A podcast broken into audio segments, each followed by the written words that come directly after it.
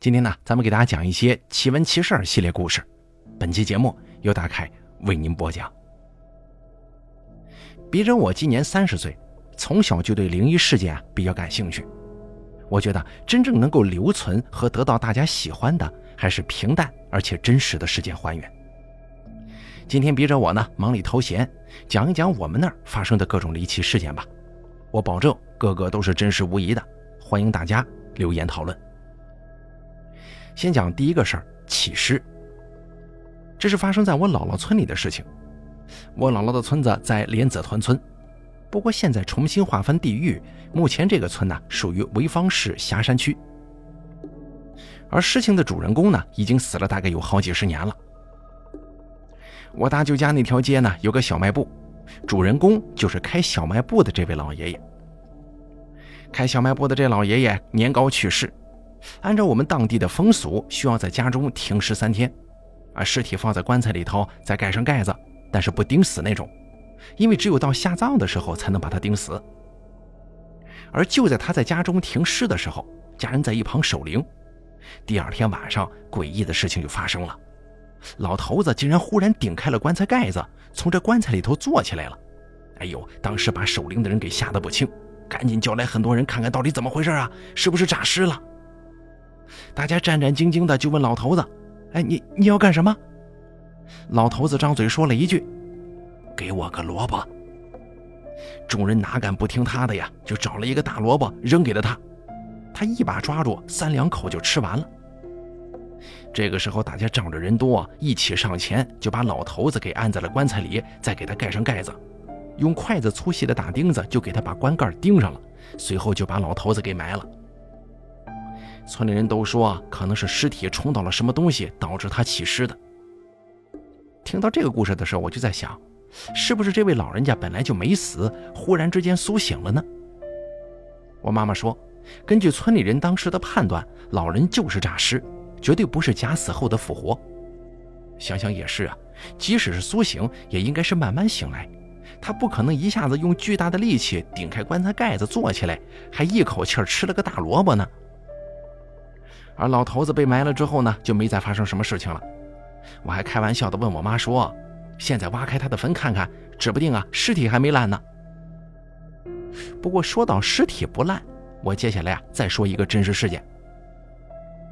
这个事件的主人公是我妈妈的爷爷，这真实可信度百分之一百二啊。据我妈妈说，他的爷爷生前是一个非常高大粗壮的人，哎，很粗线条。那个时候的农村人普遍都比较瘦小嘛，所以说他就格外显得鹤立鸡群。但是你别看他身体强壮，但是妈妈的爷爷在晚年的时候得了一种病，犯起病来呀就恶心呕吐，但是过上一阵就会自己好，用不着吃药。那会儿也不像现在啊，有点毛病就去医院。于是乎，妈妈的爷爷就这么一直在那耗着。哎，农村人就是这样嘛，有病就喜欢拖着。有一天下午。妈妈的爷爷正在地里干着活，忽然之间又呕吐起来了。妈妈那会儿年龄很小啊，但是懂事了，就上前给他捶背。爷爷对我妈妈说：“别捶了，没必要了。”听他的说话语气啊，似乎好像是有预感似的。结果当天晚上，老人家睡下之后，第二天就再也没醒来。到了第二天清晨，发现人出事之后啊，大家十分悲伤，但也很无奈。只能张罗着准备后事。由于老人家死的比较急，他不是那种久病卧床死的，所以身上也没掉膘，死的时候还是比较胖。按照惯例啊，他应该在家中停尸三日。但是我妈妈说，那会儿是夏天呢，她亲眼看见老人家的肚子一天一天的胀，似乎就跟要撑爆炸了似的。家人担心有什么意外，就在他的肚子上压了一大块铁板。但是这个肚子仍旧顶着铁板往上走。我妈妈不明所以呀，就问我姥姥怎么回事。我姥姥说，死人的内脏腐烂了之后啊，就会产生气体。哎，究竟是否如此，咱也不得而知了。再之后呢，就选址下葬呗，以后每年照例上坟。十年后，那会儿还是搞大寨田的时候啊，集体啊要修一条路，扒了许多坟，其中就有我妈妈爷爷的坟。当时家人都觉得老人家的坟墓被修成了公路，遗骨在地底下被人踩着不好啊，就商量着迁坟吧。可是当挖开他的坟的当天，神奇的一幕发生了。当人们打开棺材盖板的时候，发现这老人家竟然丝毫没有腐烂，跟刚死的时候没有任何区别。哎，这边大家需要注意啊，他可不是那种黑乎乎的干尸，而是跟一个正常人睡着是一样的，哎，仍旧很胖，皮肤还有弹性呢。大家看了之后啊，都是啧啧称奇，七嘴八舌的议论。那个时候人们还没有现在的意识啊，通知考古人员呐，或者通知电视台什么的。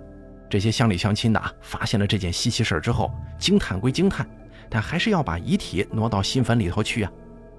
但是就在大家动手抬老人家的时候，据我大舅说的原话是：这手啊刚刚碰到死尸，死尸瞬间就瘪下去了，马上腐烂，化成了一滩烂肉。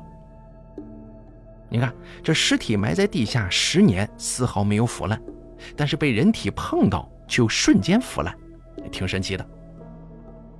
对于此事呢，我姥姥村里公认的一种说法就是，因为棺材啊密不透风，所以人体不腐。但是我觉得这个解释讲不通，我认为很可能跟坟墓的选址是有关系的。再给大家讲下一个故事啊，长胡子的怪物。这件事情啊是我妈妈跟我说的，而遇到这个怪物的人是我姥爷。说起我姥爷哈。虽然我没见过他，但是在大家口中啊，他是一个难得的刚正不阿、有骨气的人。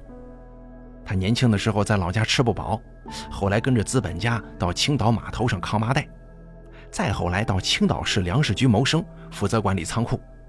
那个时候仓库里头这米呀、面呐、花生啊什么都有，但他就是一点也不往家里拿，一生清正廉明，不拿集体一针一线。咱们接着往下说，我姥爷碰到的这个动物的地点啊，它不是在青岛，而在我姥姥村后的那座荒岭上的。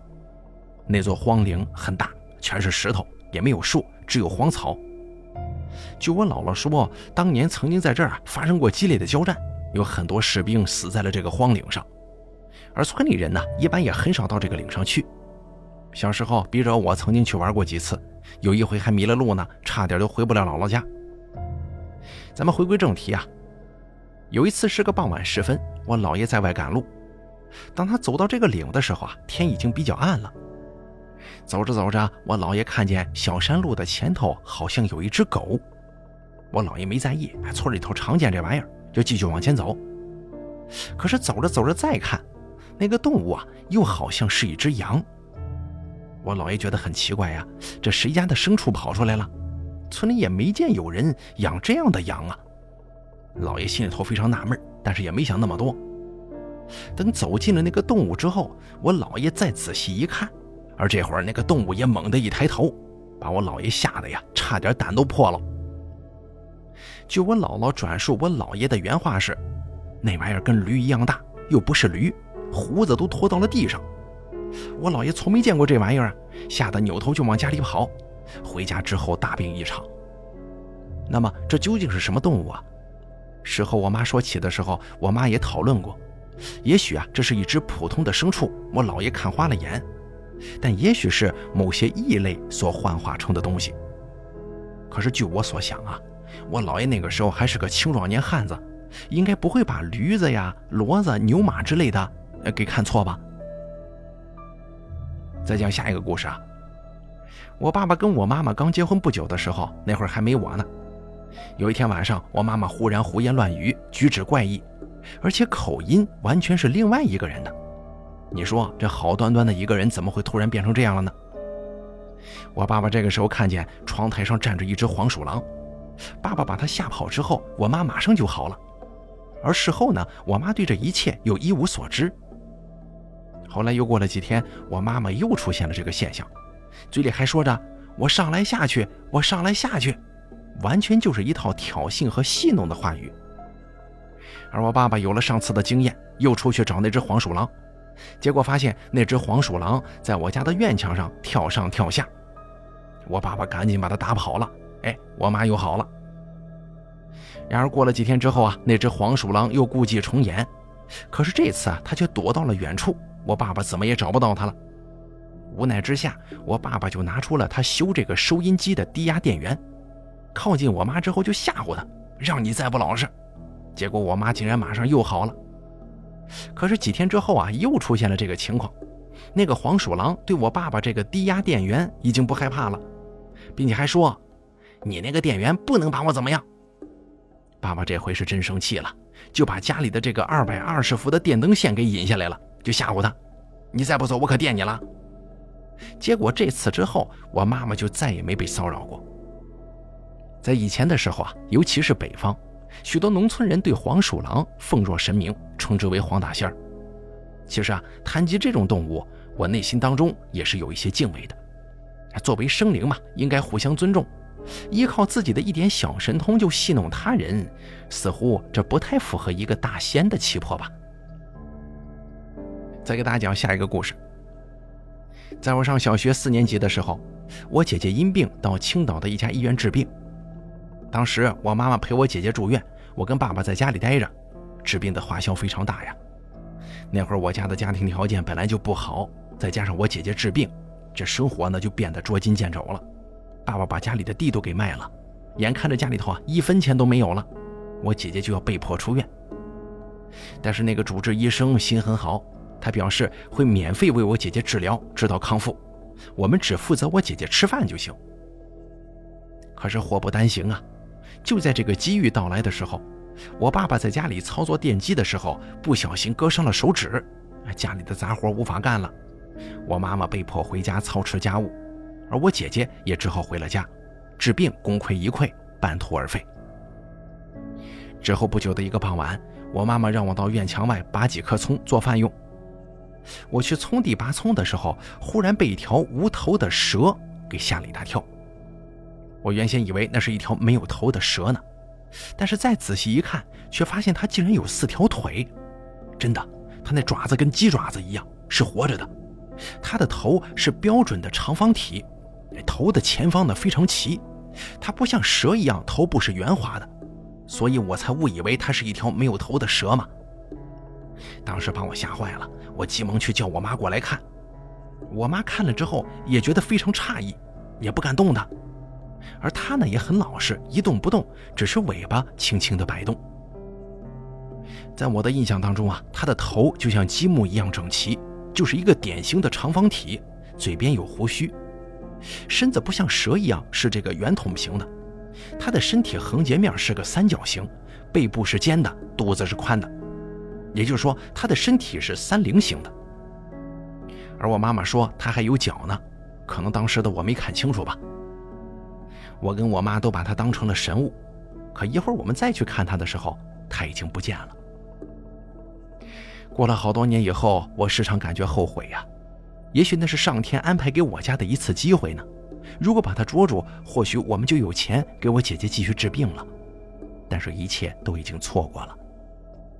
那个动物是什么？咱们听故事的朋友，你可千万别告诉我那是蜥蜴啊！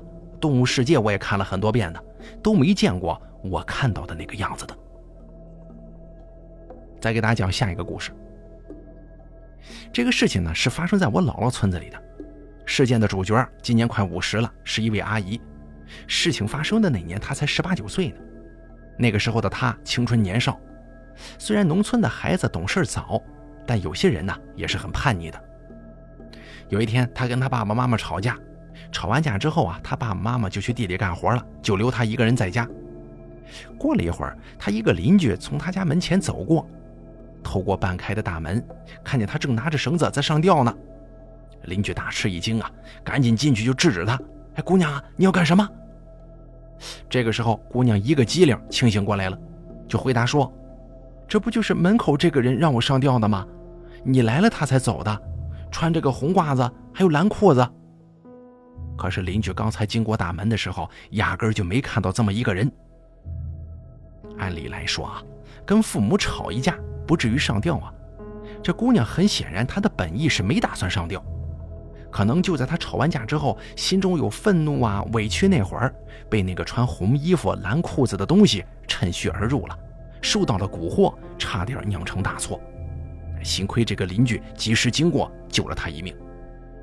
所以说啊，咱们平常尽量的要保持乐观冷静的心情，这样那些想害人的东西就没有机会接近咱们了。积极乐观，一身正气，这个才是最好的护身法宝。再给大家讲下一个故事啊。香椿这东西大家都吃过吧？春天是万物萌发的季节，哎，香椿就上市了。不过小的时候啊，我不喜欢这个香椿芽的味儿，长大了才慢慢接受的。在农村长大的孩子应该知道，还有一种树俗称臭椿，枝干叶子就跟香椿是一样的，但是因为它没有香椿特有的香味不能吃，所以被叫做臭椿。我记得小时候经常到这个臭椿树上捉野蚕，白白胖胖的一虫子。咱们故事要说的这棵臭椿树啊，还是生长在我姥姥村里头，就在我姥姥家隔壁。小时候我去我姥姥家玩，还没进村，大老远的就能看见这棵树，因为它实在是太高太粗了，粗细得需要三个大人才能合抱。而这高度我应该怎么形容呢？在我儿时的印象当中啊，就跟现在的这个移动信号塔一样的感觉。那个时候农村树多，这棵臭椿鹤立鸡群，非常笔直高大。据说臭椿树一般很少能长成这么大的。北方农村容易长大的树，一般都是槐树啊、杨树啊、柳树之类的。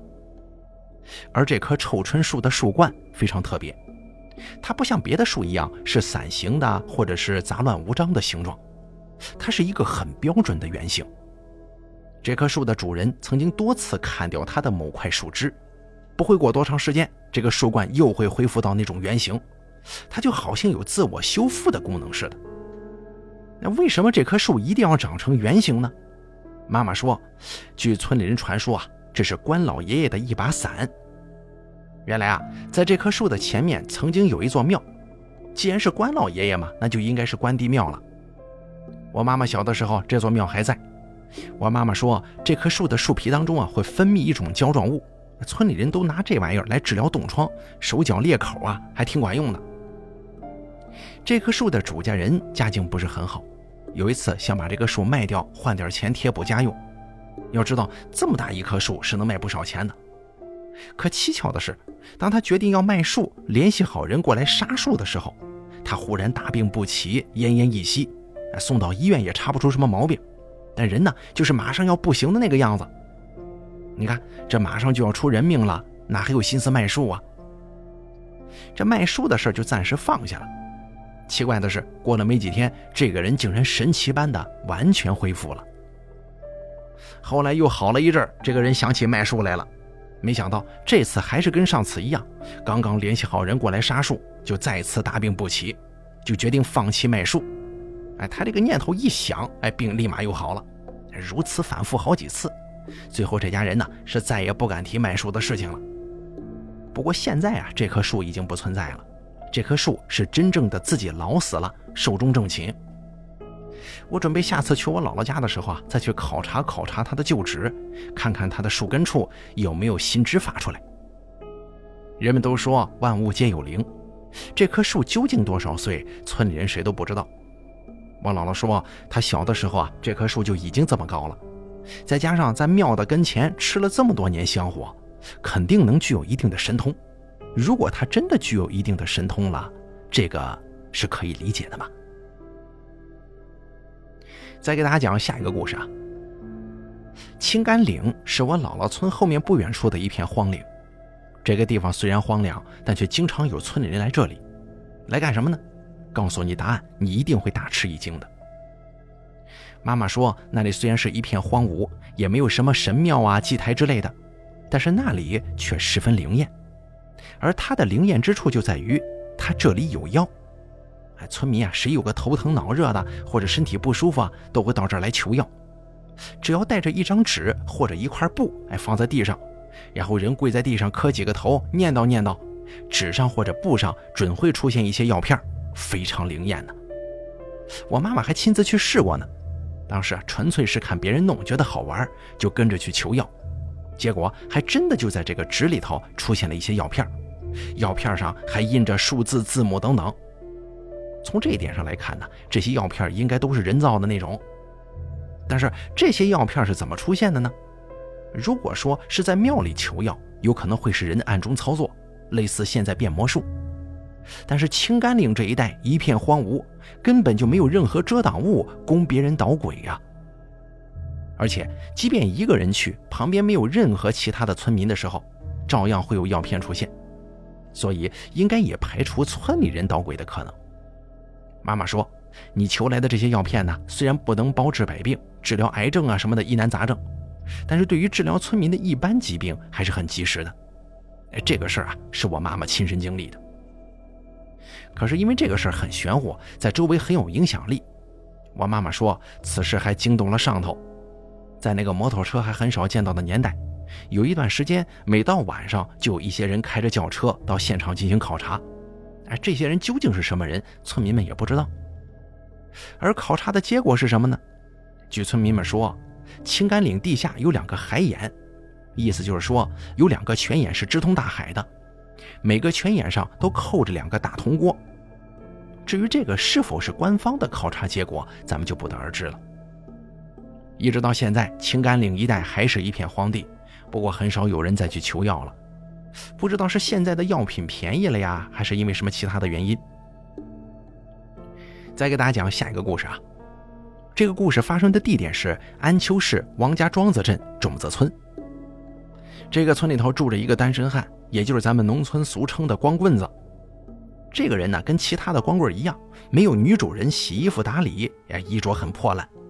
用我妈妈的话来说，就是整天呢油光满面的。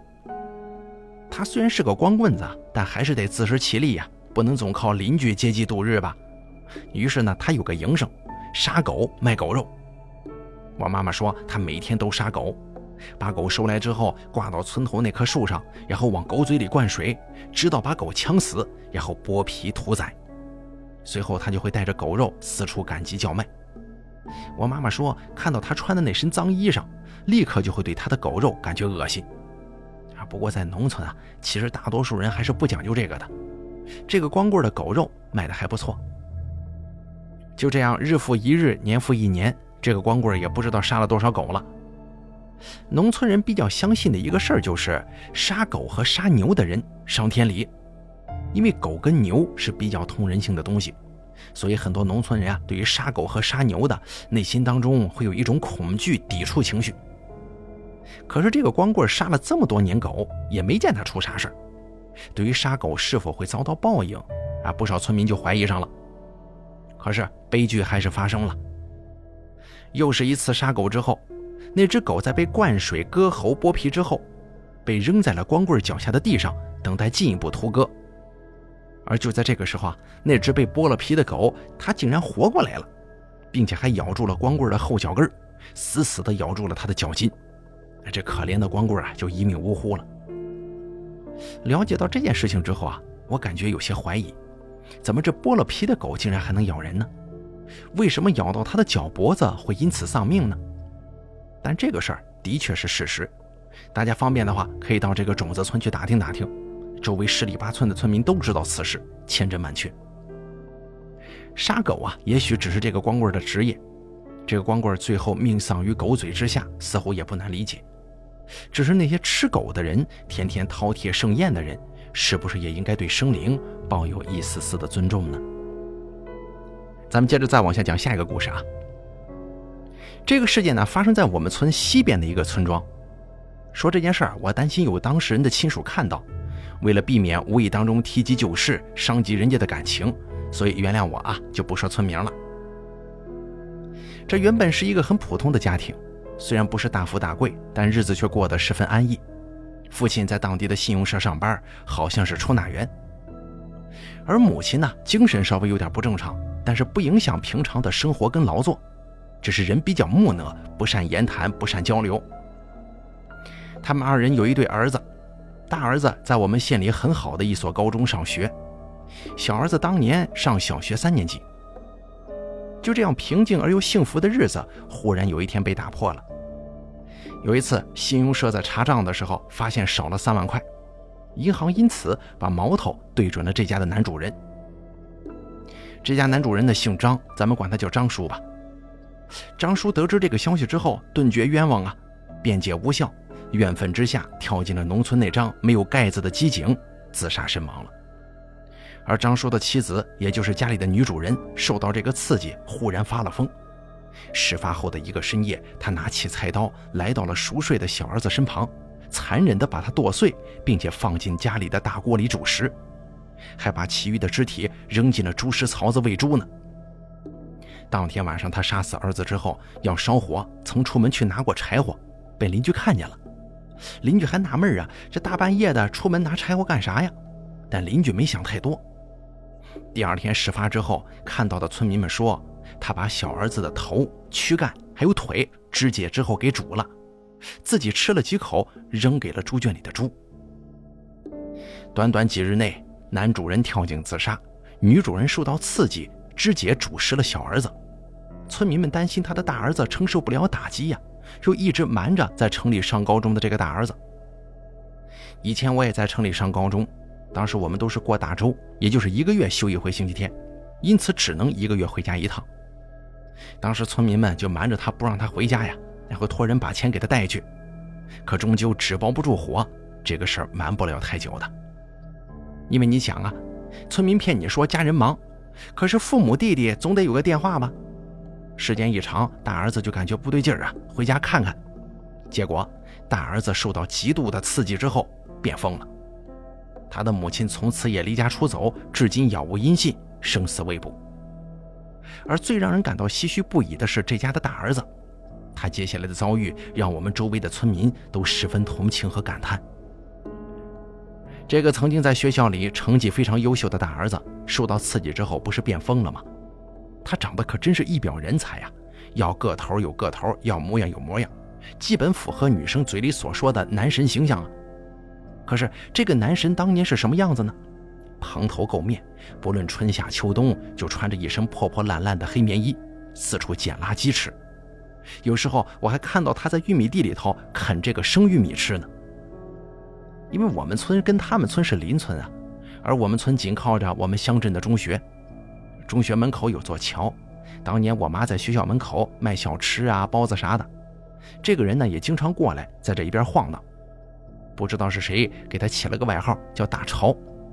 啊，这个“潮”字呢，在我们当地方言当中是骂人的说法，意思是说对方傻笨。有一年冬天，天很黑了，我妈要收摊回家，这大潮呢就倚靠在一边的树上，眼巴巴地看着我妈咽口水。说实话啊，当时天黑了也没人，我妈既同情他又害怕他，就给了他几个包子，他狼吞虎咽地吃了。他因为上过学，虽然变成了傻子，但是还记得字儿。会写字儿也会看书。他从垃圾堆里捡来粉笔头，在桥洞上面写了很多字。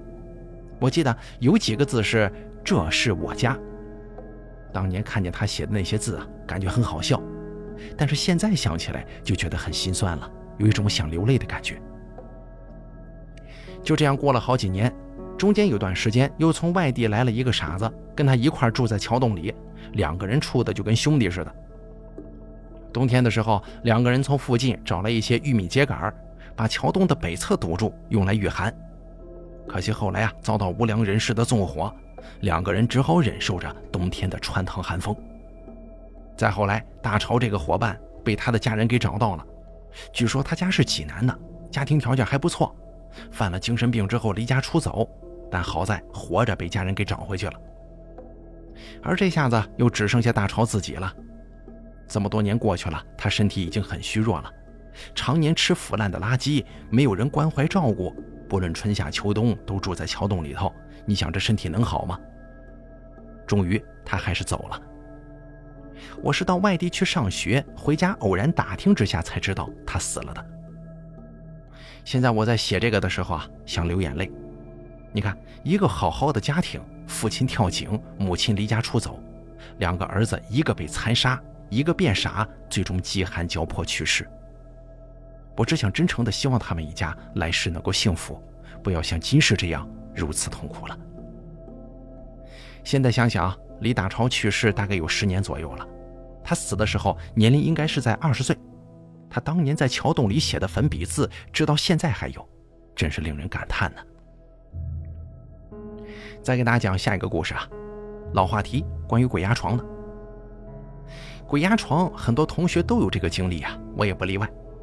我个人认为，这个呢与个人体质和房子的风水环境是有关的，两者缺一不可。我大学是在洛阳上的，洛阳又称九朝古都，自古以来就是兵家必争之地。正所谓兵家必争之地，往往阴气较重嘛。我们大学在郊区，地下还不知道有多少不知名的墓葬呢，并且我们宿舍阴气就很重。在宿舍午睡的时候啊，我经常会遇到鬼压床，感觉特别痛苦，眼皮重的都抬不起来。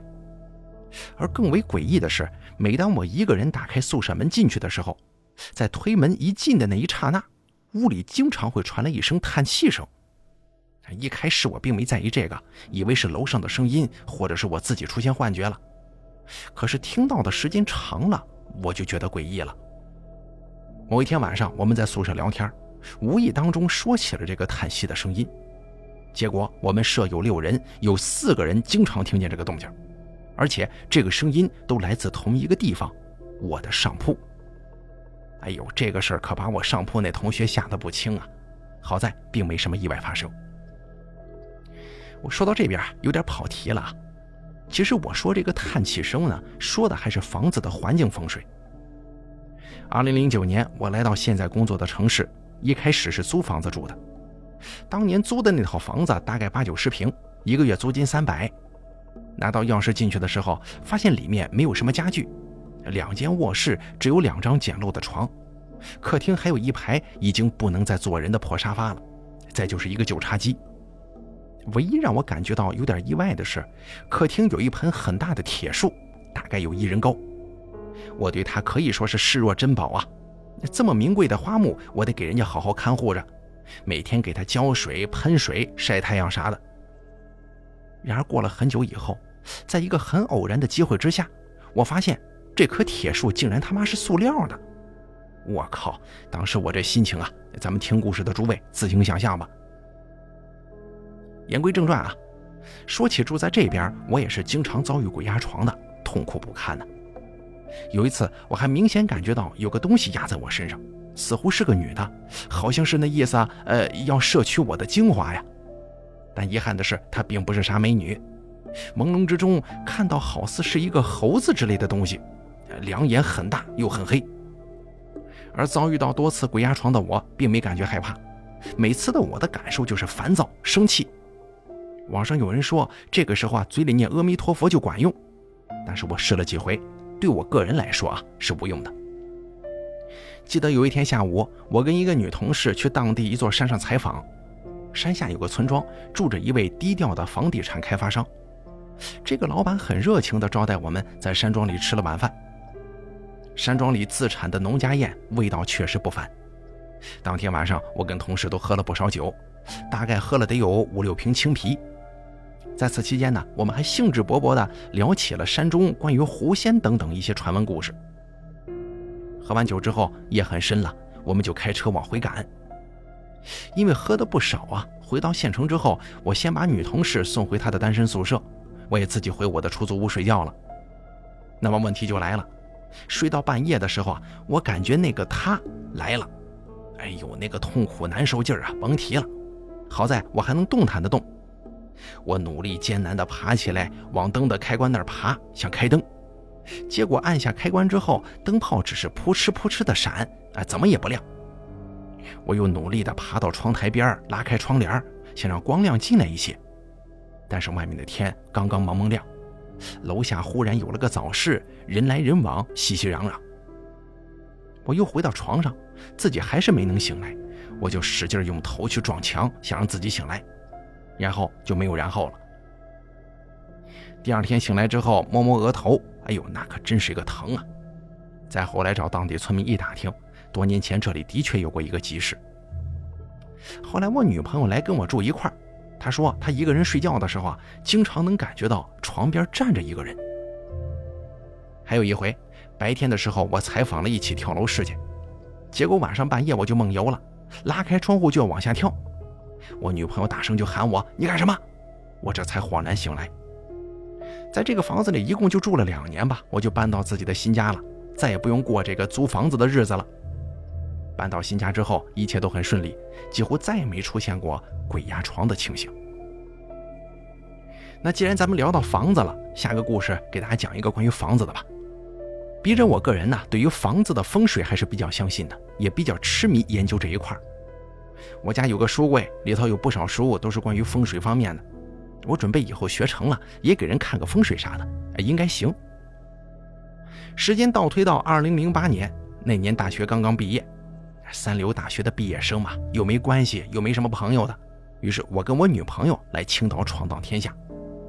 不过咱不得不说，青岛的房租就一个字儿贵呀。当年本人又穷，纯屌丝一个，兜里头没几个子儿。这租房嘛，自然得看便宜不便宜啊。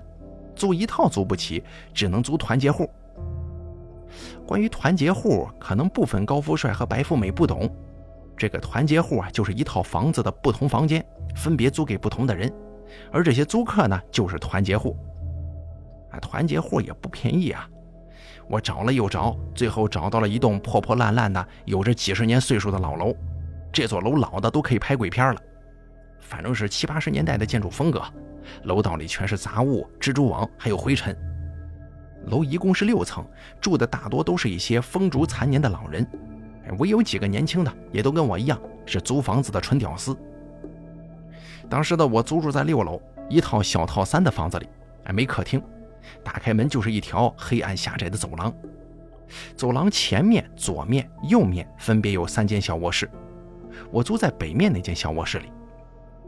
另外两个卧室也住着人，但我们井水不犯河水，可能只是在上厕所的时候才能偶尔见个面。而这个厕所有多小呢？我这么形容吧，比火车上的厕所大不了多少。像我这样瘦的人还行，胖的人蹲里头啊，你连腚都转不开。我搬着行李刚刚进去的时候，发现我的卧室里似乎有人住过，里面有很多中年女人的衣服、高跟鞋啥的，看起来很新。我打电话给房东问这是谁的呀？怎么处理呀？房东就说扔了吧。我觉得挺诧异的，也觉得挺可惜。但是房东既然说扔，那咱就扔呗。这些东西我又用不上，更不可能去用了。收拾屋子的时候，我发现上面吊铺的角落里有一尊非常小的菩萨像。另外，屋子的角落里还粘贴着几张类似符纸一般的东西。当时年轻嘛，初出茅庐，也没想太多就住下来了。这间屋子非常的阴暗潮湿，真的像极了那段时间我的生活。印象当中，鬼压床发生的频率好像不多，但是我的运气却实在是变得太差了，收入十分可怜，一个月只有几百块，工作也很焦虑，压力相当大。有一天晚上是个冬天。我跟女朋友往回赶，大概十点到十一点左右的样子吧。当时那条街道上冷冷清清，没一个人，连一辆车都没有。我俩着急忙慌的往回走的时候，忽然在我身后传来一个声音：“哎，小伙子，几点了？”我的妈呀！当时把我吓了一大跳。我转身一看，不知从哪冒出来一老太太。你想啊，这个地方一个人都没有。忽然，你身后马路中间冒出一老太太来问你几点了，而且离着你也就一米多远。我承认，我这个大老爷们当时都打怵了。这老太太要怎么形容她呢？特别瘦，驼着背，很苍老，一身的黑衣裳。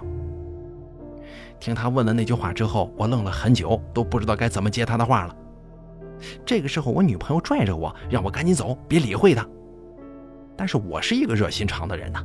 我担心这老太太是否需要帮助，就跟她说了一声：“十一点了”，就被女朋友给拽走了。